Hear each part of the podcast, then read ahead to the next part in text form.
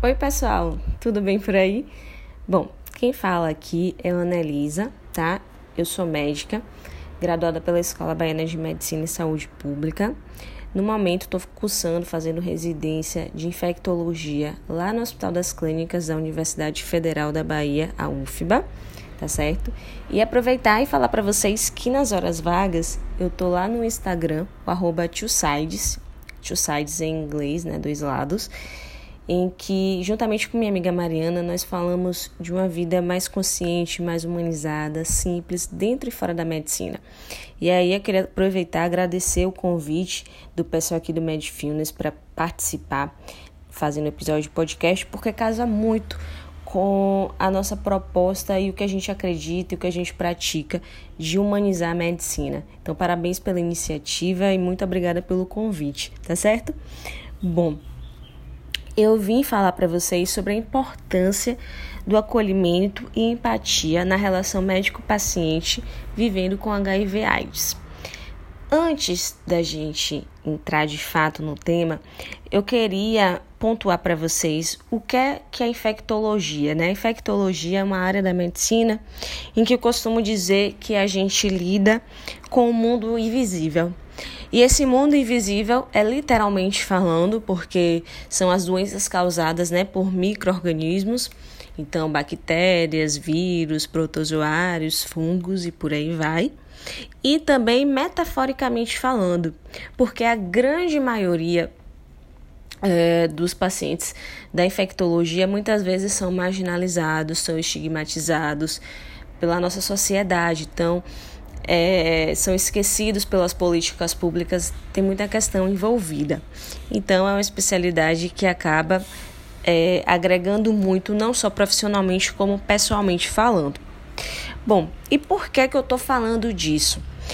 Porque para a gente poder lidar com o paciente que ele tem HIV, que ele tem AIDS, a gente precisa, antes de mais nada, se despir de qualquer preconceito, de qualquer julgamento que foi um dia veiculado na nossa rede social, né, é, na sociedade, enfim, porque como médicos, né, como profissionais da área de saúde, nós precisamos entender que na verdade ali a gente está lidando com o ser humano como a gente que tem seus acertos, que tem seus erros como a gente, que tem seu direito de escolha como a gente. Então, antes de mais nada, a relação ela precisa ser feita sem julgamentos, sem preconceitos, tá certo? É importante também na, no momento que a gente estiver construindo uma relação médico-paciente com os portadores de HIV/AIDS, em que a gente possa estar tá acolhendo a subjetividade desse paciente. Então é importante a gente estar tá fazendo anamnese, é importante a gente estar tá examinando o paciente, tá? Criando vínculos e entender que o exame de CD4 e carga viral, que são instrumentos importantes na consulta, né, que vai mostrar como é que está a carga viral do vírus no sangue, né? A, a quantificação do vírus no sangue vai mostrar o CD4, mostrar como é que estão as células de defesa, os linfócitos TCD4. Mas que essa tecnologia ela não deve ser o primordial na consulta. Ela deve ser algo complementar. Eu falo isso porque muitos colegas acabam é, guiando a consulta por esses exames e a partir daí criando, tentando, na verdade, né, criar um vínculo com o paciente. E isso, na verdade, acaba podendo até afastar, porque o paciente ele não se resume àquele exame, ele é muito mais. Então é importante né, perguntar como é que ele está lidando com o fato de viver com HIV, o que é que ele tem enfrentado de preconceito, sanar suas dúvidas, acolher suas angústias, suas, suas tristezas. Isso é muito importante, tá? E tudo isso que eu estou falando com vocês é fundamental porque vai gerar uma relação de confiança. E uma vez que o paciente ele confia no médico, no profissional, em que ele vai estar tá vendo ali de seis em seis meses, porque essa é a rotina dos pacientes de HIV, eles precisam estar tá tendo um controle de perto. Então, criando essa confiança, consequentemente, a adesão terapêutica ao coquetel, né, que a gente chama popularmente que é a terapia antirretroviral, acontece de uma forma muito mais fácil. E é isso que a gente precisa estar tá priorizando na, no atendimento com os portadores de HIV/AIDS.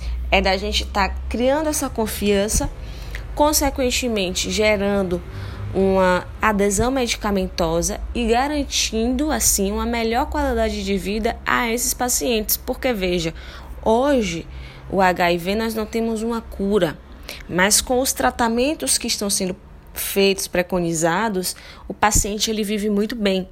Ele consegue viver, ter uma vida normal como qualquer outra pessoa.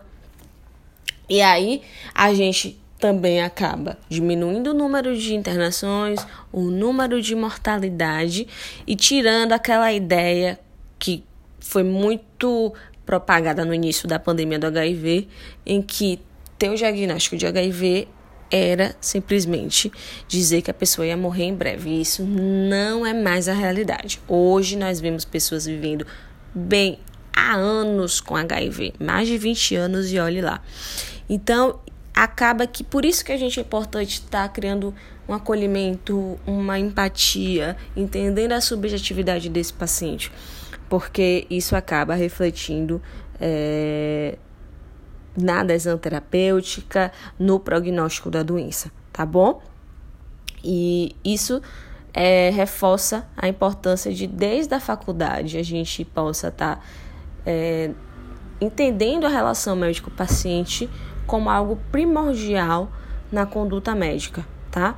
A tecnologia, os avanços tecnológicos, os exames, eles são ótimos. Eles são muito bons, gente, mas eles não devem de forma alguma tá substituindo a anamnese, a conversa, o diálogo e o exame físico com o paciente. Tá certo? Sai todo mundo ganhando nessa o paciente, você como profissional de saúde e todo o nosso sistema de saúde tá bom? Ah, mas eu não vou fazer infectologia.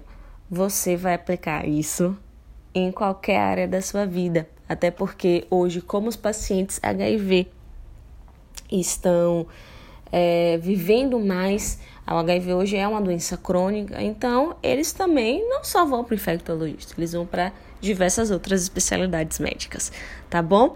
E você vai aplicar isso também com outros perfis de paciente. É isso, galera. Espero que vocês a, a, mensagem tenha ficado, que vocês possam estar refletindo sobre, tá bom? Estou aberta a diálogo, a conversa. Vai lá, a gente pode bater um papinho no Instagram Noticiades. E é isso. Gratidão, beijo e até mais.